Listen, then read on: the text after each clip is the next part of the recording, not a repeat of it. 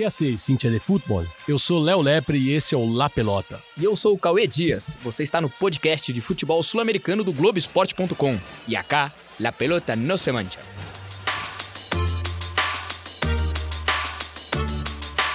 Yo me equivoqué y pagué. Pero la pelota no, la pelota no se mancha. Abreu tiró.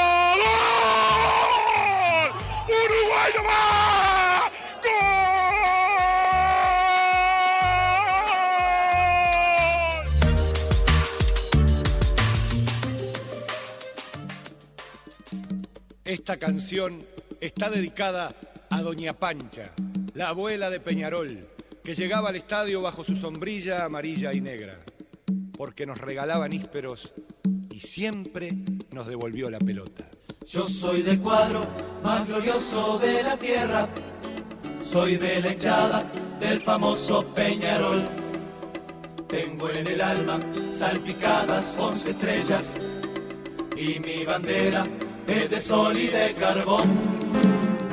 Com essa bela homenagem ao Penharol, que completou 129 anos nessa semana, abrimos o podcast mais rápido e rasteiro com um resumão né, da semana do futebol sudaca. Um abraço também para todo o povo do Cerro Portenho, que também cumpriu anos e festeja uma feliz novo, um feliz novo ciclo de vida, né, já que conquistou mais um título paraguaio agora sob o comando do Tique Arce. E já que abrimos com o Penharol, que teve uma importante vitória nessa semana, né, sobre o Colo-Colo e manteve viva a esperança de avançar às oitavas. Vamos falar dela, de la Copa. Tudo bem, Petício Dias? Mi cuadro es ese que cruzó la cordillera y asombra al mundo con su estirpe de campeón. Grande Colimba Lepre, tudo bem? A Copa Libertadores, né? Que é o nosso prato principal aqui na América do Sul. É, é, chegando já numa fase decisiva aí, já chegando, na verdade, caminhando para a última rodada da fase de grupos, já com uma cara bem definida em quase todos os grupos aí, né? Vai ser uma Copa Brasil-Argentina, né, Petício? Caminharam muito bem, quase todos, né? Quase todos os times é, de- desses dois países vêm fazendo campanhas é, sólidas, né? Já, já com classificação encaminhada. É, parece sim, não vejo ninguém com bala na agulha fora dessa, desse eixo Brasil-Argentina para a gente apontar como favorito aí, ou para dizer, ó, pode, pode rasgar um pouco esse, esse quadro. Tem um ou outro time bom, mas ah, tá claro que o caminho da, da taça é, do Maracanã ela não vai muito mais longe, não. Já falaremos sobre quem são os favoritos, quem não são os favoritos. Mas só para dar um resumo, ó, dos sete brasileiros começaram essa fase de grupos da Libertadores, seis já têm a vida definida. Flamengo, Palmeiras, Grêmio, Atlético Paranaense e Santos se classificaram é, com uma rodada de, antecedência às oitavas de final e também com uma rodada de antecedência às oitavas de final. O São Paulo é o único já desclassificado, perdeu para o River Plate e o Inter vai ter que resolver a vida dele na última rodada em Santiago contra uma Universidade Católica que já está eliminada. E o Inter, na verdade, vai disputar uma vaga com o América de Cali e olha a ironia, Petício Dias, que vai encarar o Grêmio na Arena. E aí? É, quando você olha a tabela, é a grande, né? Aquela só, hum, o que vai acontecer aí? E, mas eu acho que o Inter, é, o Inter tem, acho que vai fazer o serviço dele para não precisar depender do co-irmão. É, eu acho que o Inter tem capacidade para conseguir esse empate, já, o que já seria suficiente para classificar. Mas é, e eu acho que o Grêmio, até porque nessa fase da Libertadores você precisa somar pontos para você poder en- entrar na tabela. Acho que o Grêmio, na verdade, vai ter que jogar por si, é, embora isso colateralmente ace- acerte, né? Possa classificar o maior rival. Decepcionante a Universidade Católica, hein, Petício? Erramos nós dois. aí. Decepcionante. Decepcionante. É impressionante como assim, é, tem alguma um time sem, sem passaporte, né? Porque quando joga no Síndrome de Chile, já- aeroporto, né? Síndrome de aeroporto, é isso aí. Quando o time joga, joga no Chile é uma muito sólido, né? Muito consistente e fora claramente não não, não consegue é, repetir o que vem fazendo no Chile e realmente foi uma caminha para uma última rodada é, muito triste para a Católica e a própria, o próprio América de Cali surpreendeu nesse grupo se for olhar para pelo menos chegar dando Pelé aí na última rodada mas é para mim bem sólida a classificação dos dois times brasileiros. Conversava sobre a Católica com Victor Opozella e Sim.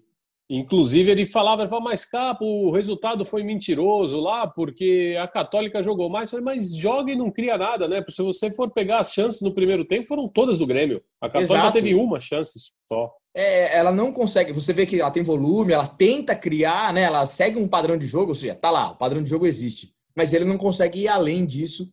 É, e a gente precisa, aí a gente fala de síndrome do aeroporto, mas aí também a gente precisa colocar que você ter essa, é, um jogo equilibrado e, e fazer, transformar isso em ações no nível local, obviamente exige menos do que você fazer isso no nível internacional. Quando você pega um Grêmio, que apesar do momento não ser dos melhores, nos últimos vários anos tem sido, tem sido o time brasileiro mais regular, mais consistente, mais que chega sempre. Então, eu mais acho que talvez mesmo. É, eu acho que aí o, talvez para a Católica falte um passo a mais ali, um degrau, subir esse degrau que é de manter essa estrutura de jogo, esse padrão com que ela, com que ele domina o futebol chileno e aí acrescentar um pouco de qualidade para ir além quando quando a gente fala de torneio continental. Católica, que ainda briga por um terceiro lugar do grupo, que daria uma vaga na Sul-Americana. Ela tem quatro pontos, está em quarto colocada.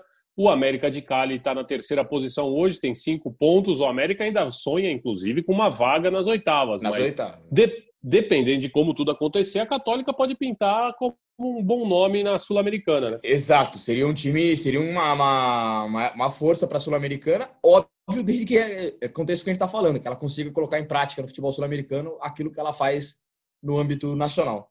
E o Penharol que venceu o Colo-Colo, uma, uma, falando do outro time chileno, né, que jogou na rodada, o Colo-Colo foi sofreu uma chapuletada tremenda lá no campeão del ciclo, 3 a 0 que é para lavar a alma de todo torcedor do Penharol, olha, com um gol do Reta Vizcaia.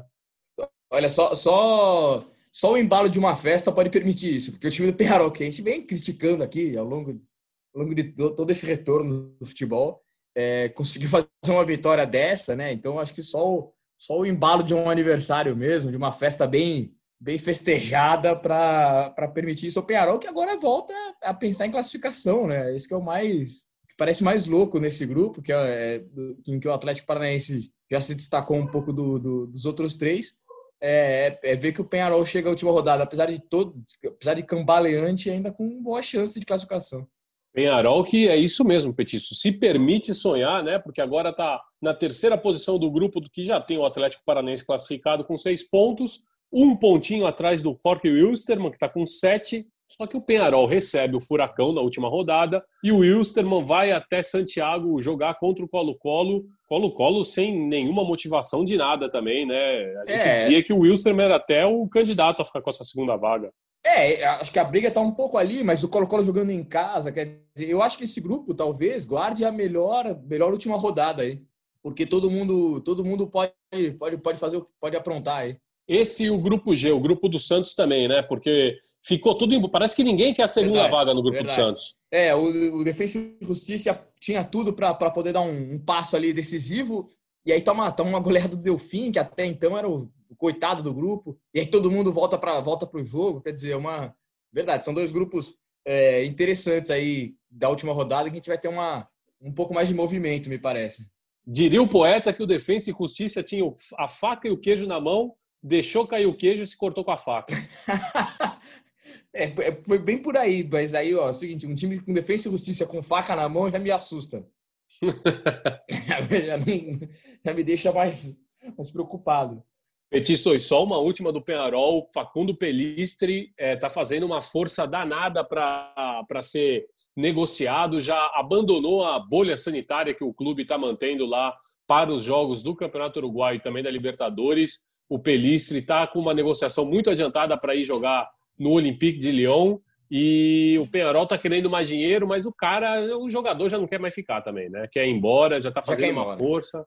E, a gente já elogiou demais ele aí, agora me parece que está tá seguindo aquele caminho que não é legal, de você ir forçando e, e colocando o clube em situação desconfortável para poder forçar uma saída. Mas é um, é um jogador com, com, com um futuro, assim, me parece muito promissor, muito diferente. É, indo para um Lyon com o Juninho na direção, né, com esse entendimento um pouco desse mercado daqui, É, me parece um ótimo caminho. O Leão também está atrás do Paquetá, né? O Leão está para acertar com o Paquetá, dizer, vai montando um.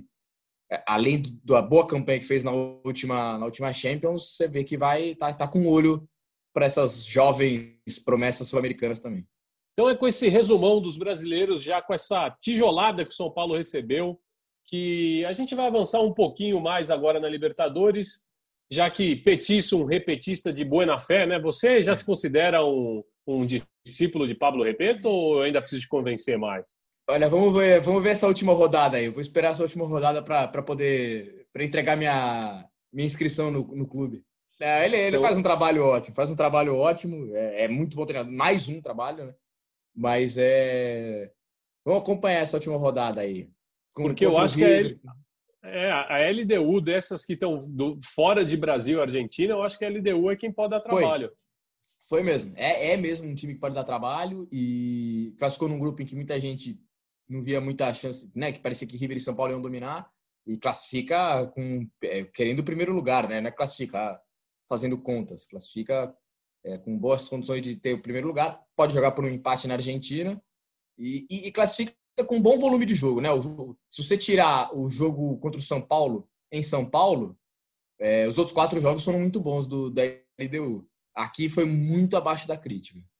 E vai ser campeã, tem tudo para ser campeã equatoriana nesse fim de semana. Precisa só de um empate contra o Mushuk Runa, jogando em casa.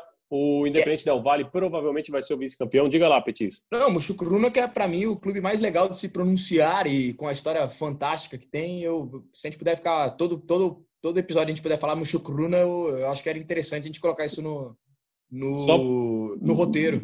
Só para lembrar, então, é Maradona, é Tem que Paredes, ter, tem que ter também. verdade. Vai ter um dia que a gente só vai, a gente vai abrir o podcast só vai falar. ó, Fala as coisas obrigatórias e vai embora, né? E acaba. E tchau, até a próxima semana. Então vamos voltar, vamos falar um pouquinho mais de Libertadores.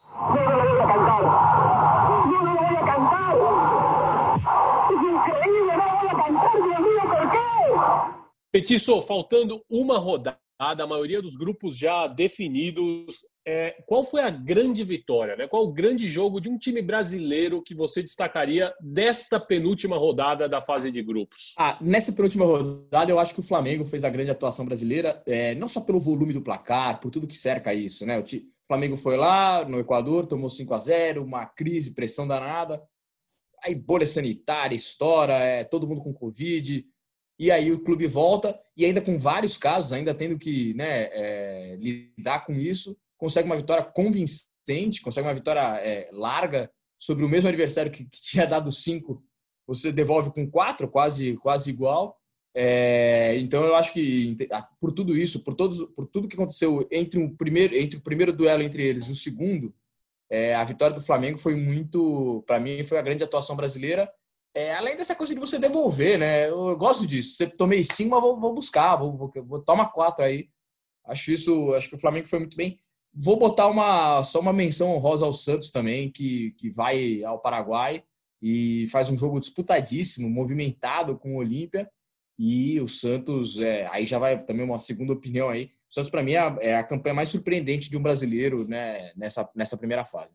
Realmente o Santos foi é, surpreendente a vitória, mas para ir diferente de você, eu vou destacar o Palmeiras. Porque eu acho que o Palmeiras, ele é, ele tá fazendo tudo direitinho e ninguém tá percebendo, né? Ele tá fazendo tudo direitinho nessa Copa Libertadores, ele tá ele não perdeu nenhum jogo, ele ganhou quatro, empatou um, tá liderando o grupo, tem tudo para é, arrebatar para si também a primeira colocação geral, que dá vantagem até as semifinais, né? Que é quando vai poder sempre decidir em casa. O Palmeiras que pode não encantar, mas time, time para ganhar a Libertadores não precisa encantar também, né? O time Não, é- não. tem que ser copeiro. Exato, exato. E o Palmeiras realmente na Libertadores tem feito o que, o que interessa. É, então, pra gente, eu acho. é, talvez a crítica venha muito pelo, pelo, pelo brasileiro, que o time não engrena também, né? As críticas vêm muito aí. Se a gente isolasse, conseguisse isolar e, most- e falar só de Libertadores, só do que o Palmeiras fez na Libertadores, é, fez bem mesmo.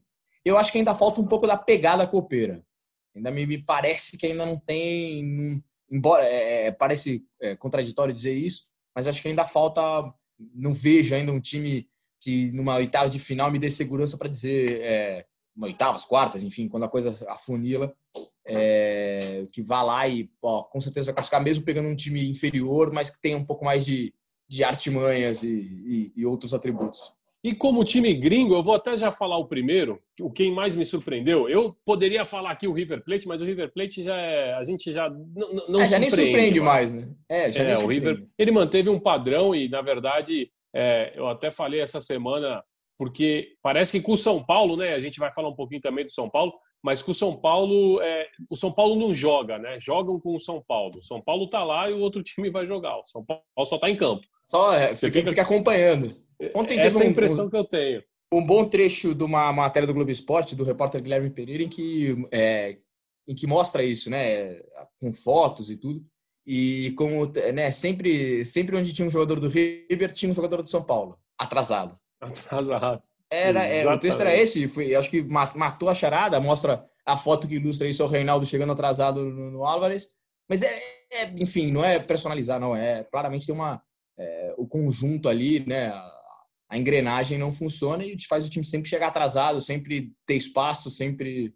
Enfim, é, realmente não havia condição de. E aí, vai pegar um River, que é uma, é uma orquestra sinfônica, né? O time que joga. Fino. Joga fino e parece que, parece que não ficaram seis meses parados, é, vai dar isso. É, Excelente a matéria do Guilherme Pereira, muito boa mesmo. Assisti também no Globo Esporte de ontem. E aproveito até para completar com é, um texto do Douglas Seconello que ele, ele termina falando de uma forma muito, muito que eu acho que resume bem. Que curiosamente esse time do Diniz é o futebol que todos nós queremos ver, mas que a gente já está esperando há um ano para ver, né? Não sabe-se quanto tempo mais vai ser permitido a ele e quanto tempo mais a, a gente vai conseguir esperar para ver, né? Porque não se vê evolução, né? Você não vê assim, pô, tá, tá caminhando, ainda sofre com algumas coisas, mas ó, evoluiu aqui, aqui, ali. Não, não se vê evolução, então acho que aí é que tá o perigo da, da, da situação. É isso, é, é parecia, é, é, claro que todo mundo torce para que isso funcione, porque é todo mundo que vence com ideia de jogo tem uma vitória mais é, sólida, mais consistente, mais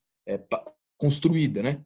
Mas não, eh, assim, isso, isso não é. Se isso não está acontecendo, se você não vê evolução, acho que realmente o prazo dele está se esgotando. E muito elogiado, viu? Assisti o jogo é, com a narração argentina de Mariano Close e Diego Latorre. É, muito elogiado a saída de bola do São Paulo, por incrível que pareça. É, eles gostaram demais da forma, da personalidade, como o São Paulo não abria mão do, do, da, sua, da sua ideia, da sua concepção de futebol, mesmo jogando contra o bicho-papão da América dos últimos seis anos. Né?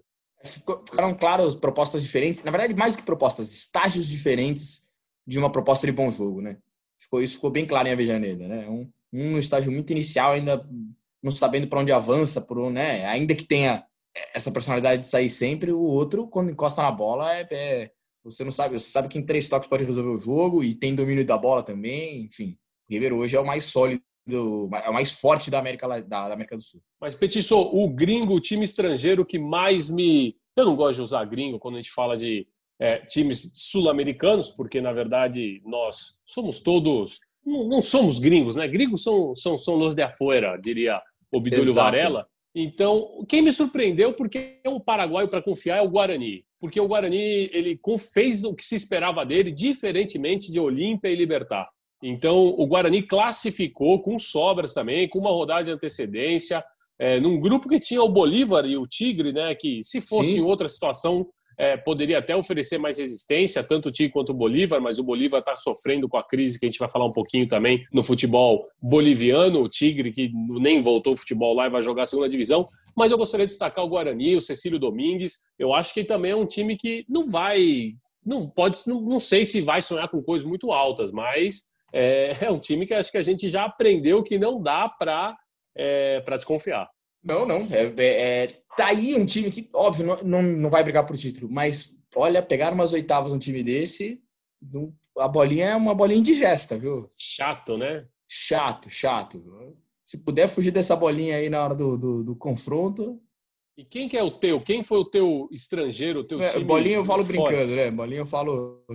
É, oi? E quem foi o teu time estrangeiro? O teu, o, quem quem, quem dos, dos times que não são os brasileiros que te, que te ah, encantou? É um, é, é um time de Avejaneira conhecido como La Academia. Jogou demais. É, porque você vai, assim, enfrenta um, um, time forte como o Nacional, fora de casa, e consegue o resultado que conseguiu, com vitória. E aí, talvez a gente, a gente falou de um processo inicial do, do caso do Fernando Diniz, é, a gente vê é, já o time do Racing num outro estágio já, né? Um estágio um pouco mais avançado, o BKSS consegue colocar um pouco mais suas ideias, você já vê um florescer um pouco melhor. É, e aí começa, e aí já chega a 12 pontos, você já assume a liderança do grupo, depende só de si para ser o primeiro. Então o Racing claramente está numa outra, é, num outro estágio, e por isso que eu achei a vitória mais, mais, é, mais importante de um time estrangeiro. Vai para o Uruguai, enfrenta o, o, outro time que era líder do grupo, passa à frente e com uma atuação boa, não foi não, não sendo fortuita, ah, não achou a vitória. Né? Não achou a vitória, como também a derrota em Avejaneda por 1 a 0 para o Nacional. O gol do Gonzalo Lavandina Bergesio foi muito injusta, porque aquele dia o Racing jogou demais mas o Racing venceu por 2 a 1 com um golaço de pênalti do Fertoli, né? Existe golaço Sim. de pênalti? Você crava, Petiço? Não existe. Isso é uma novidade que você está tá trazendo para o futebol sul-americano. Foi um golaço do Fertoli. Ele bateu no ângulo, assim, mas com uma, com uma colocação e uma potência. Vamos escutar aí, então, Petiço, o segundo gol, já que você chamou o gol de Fertoli, que deu a vitória da Academia sobre o Nacional de Montevideo. Le va pegar Héctor Fertoli que saca número 7.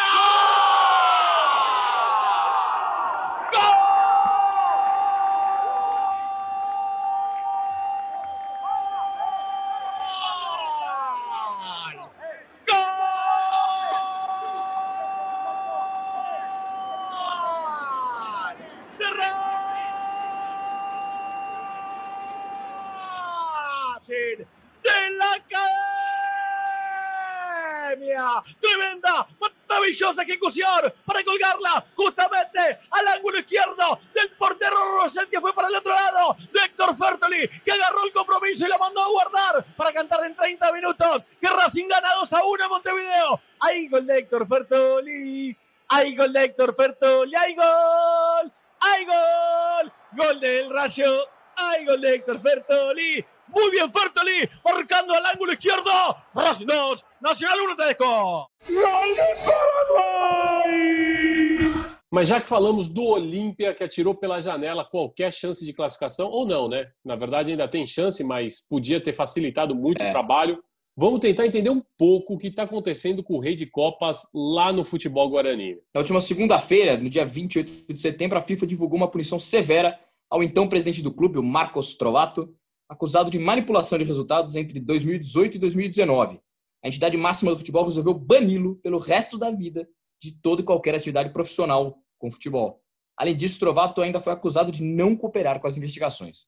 Dois dias antes do jogo decisivo contra o Santos, Trovato renunciou. É, ele emitiu um comunicado negando todas as acusações e disse ser vítima de um golpe político e que preferiria se afastar para não prejudicar o Olímpia. Então foi nesse clima aí meio no mínimo estranho, né, que os jogadores também se manifestaram através de um comunicado publicado no Twitter é, pessoal de Rock Santa Cruz, o capitão do time, é, saiu né, uma, uma nota assinada por todo o plantel em que os atletas pediam que a imprensa tratasse o caso com mais respeito e que não se colocasse em dúvida o tetracampeonato que foi conquistado de forma consecutiva durante os anos de Trovato no poder.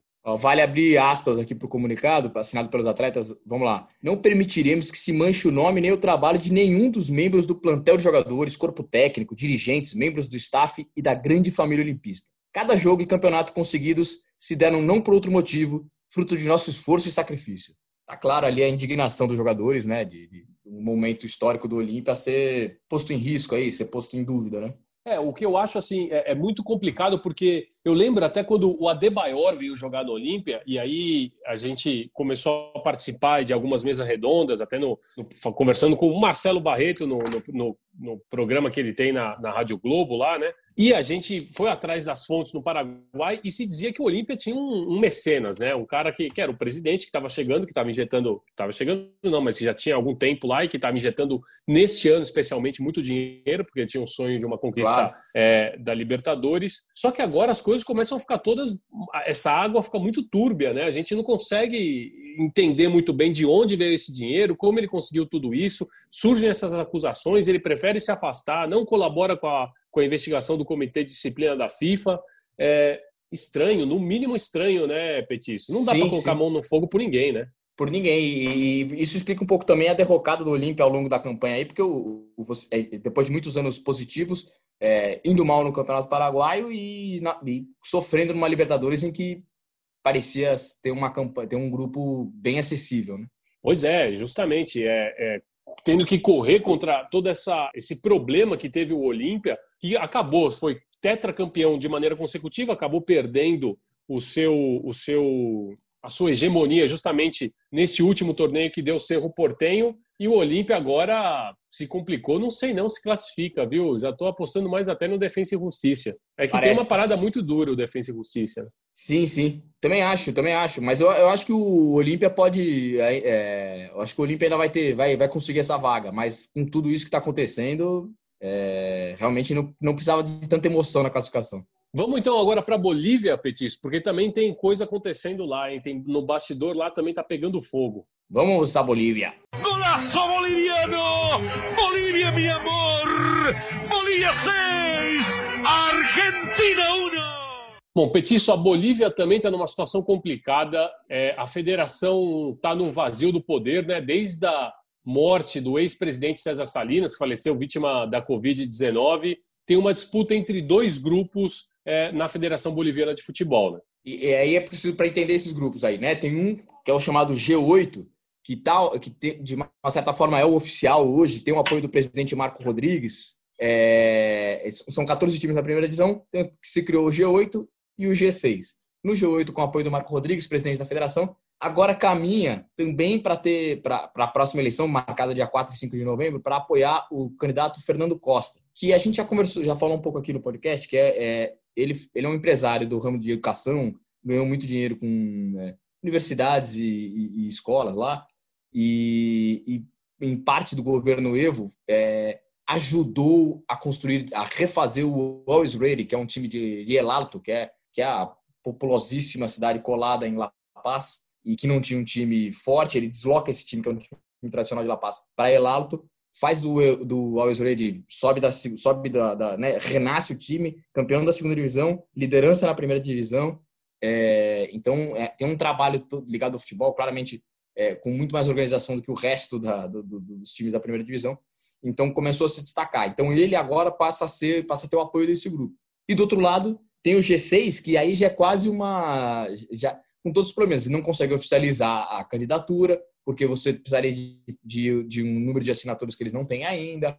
Então é, é que é a candidatura é, que é o, tem o apoio desse G6 então, é, que eu acho que aí, aí é que está a grande, a grande briga, o grande confronto entre eles. É, porque acontece que é, tem um grupo que é liderado pelo Strongest, né? Que é o grupo Isso. maior, esse grupo que é o G8, e tem um grupo que é o tal do grupo do G6, que está sendo liderado pelo Bolívar, e tem uma turma que tem o apoio do governo boliviano, que é essa turma do, do G6, que é a turma que está G6. mais ligada ao Bolívar, e a turma do G8 está apoiada, ela tem um resguardo ou respaldo tanto da Federação Boliviana quanto da Comebol, e aí isso pode acabar interferindo diretamente nas eliminatórias, né, que começam já na semana que vem. Exato, porque você vê os jogadores do Oriente Petroleiro, a pedido do Ronald Raulés, é, foram retirados. Da, da- o time está treinando desde agosto, a seleção, e, os, e três jogadores tiveram que sair, né? Ó, pode, pode devolver. Como o futebol não voltou ainda, os jogadores locais estão treinando com a seleção, alguns deles são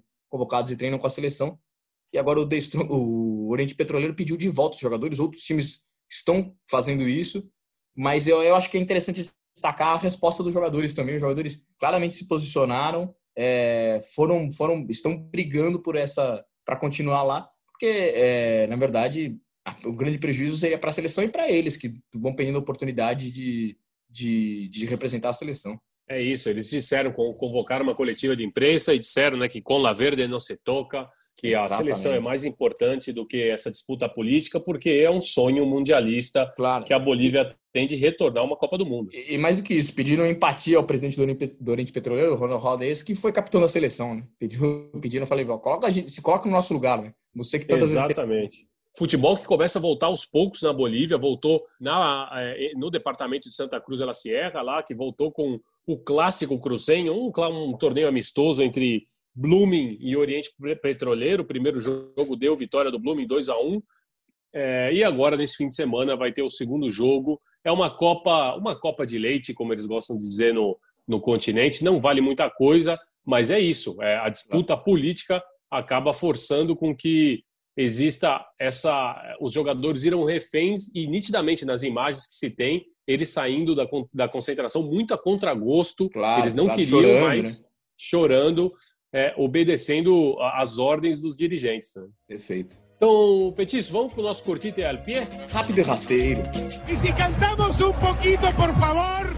E se saltamos também? E se saltamos um pouquinho, por favor? Três notícias rápidas e curtinhas, pegaditas pé sobre coisas que você precisa ou não saber sobre o futebol sul-americano. Vai você, Petis. Vamos lá na primeira, confirmando aquilo que todos esperavam, o Cerro Portenho do técnico Tique Arce conquistou o Campeonato Paraguaio Apertura 2020 com uma rodada de antecedência. É o 33º título do Ciclone. Lembrando que o líder do torneio até a parada por causa da pandemia era o Libertar, depois perdeu rumo até na Libertadores e o Arce costurou uma campanha épica, brindando um recorde. O Cerro venceu 12 dos 13 jogos depois da retomada do futebol no Paraguai e desses foram 11 vitórias consecutivas, um novo recorde de triunfos em sequência no futebol guarani. Santiago, Chile, segunda-feira. A delegação da Universidade Católica estava pronta para embarcar para o Brasil para o duelo contra o Grêmio. Na hora de checar a documentação, o zagueiro Valber Huerta percebeu que tinha esquecido a papelada. Ele ligou para casa e pediu à esposa que ela levasse tudo correndo até o o aeroporto. É, ela conseguiu chegar a tempo e o zagueiro, meio encabulado, conseguiu viajar. E numa rede social, a Católica agradeceu a esposa por ter vestido a camisa 10 salvado a pele dele é isso, né? Uma mulher salvando o homem, edição número 400 milhões. Quantas vezes isso já aconteceu, né? Ah, já, se a gente for pensar, são 6 bilhões, né, atualmente no mundo, pode botar 5 bilhões 990, vai, vai alto o número aí. E aí a terceira é que o ator Viggo Mortensen, famoso por interpretar o Aragorn na saga O Senhor dos Anéis, é um reconhecido torcedor do São Lourenço, ele é fanático mesmo sempre que tem uma oportunidade, quando tu não tem também, ele dá um jeito de aparecer em cerimônias, premiações, qualquer coisa que envolva o mundo do cinema com roupas do Ciclone ou cantar músicas da torcida Cuervo. E dessa vez foi no Festival de San Sebastián, na Espanha. Ele chegou vestindo uma camiseta com a frase Me verás volver, acompanhada do escudo do São Lourenço. Vale lembrar que o clube está ultimando os detalhes para a construção do seu novo estádio no bairro de Boedo, onde nasceu e agora quer retornar, por isso vai volver ao seu lugar. El sueño esta noche despunta el regreso al verso redondo y al duende del sol. Que louco esse cara, esse, o Vigo Mortensen. Antes eu achava que era um pouco de. É... De marketing. Exato, Petício. Eu achava que era um pouco de marketing. Agora eu já acho que ele é louco mesmo. Que ele curte mesmo. Acho que virou uma marca dele. Ele é nascido no, nos Estados Unidos, mas foi criado na Argentina, pegou essa paixão toda pelo São Lourenço e sempre que tem essa oportunidade, ele, ele volta a falar do Ciclone. Vocês estão ouvindo aí o tango Volver a Boedo, de Henrique Martim e música de Oswaldo Tubino. São Lourenço que está voltando a Boedo. Petício, Lembrando que você encontra o La Pelota no ge.globo barra podcast, também no seu tocador favorito de podcast, na Apple Podcast, no Google Podcast e no Pocket Cast e também no Spotify. Assine e siga nosso programa no seu tocador e sempre que a gente tiver um episódio novo, ele vai aparecer para você. O La Pelota não se mancha, você sabe, tem a edição dele, o Virrei Leonardo Bianchi, do Foguetinho Rafael Bianco e a coordenação de Rafael Barros e do André Amaral. Hasta petiço! Até logo, Colimba! De la esquina sur, volver a bueno y en nombre del Padre clavarse un pecado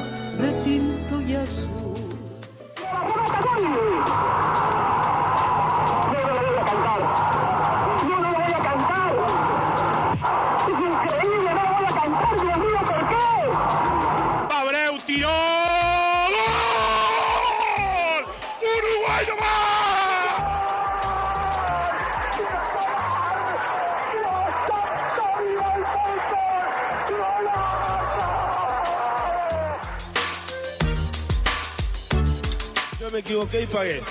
Pero la pelota no, la pelota no se mancha.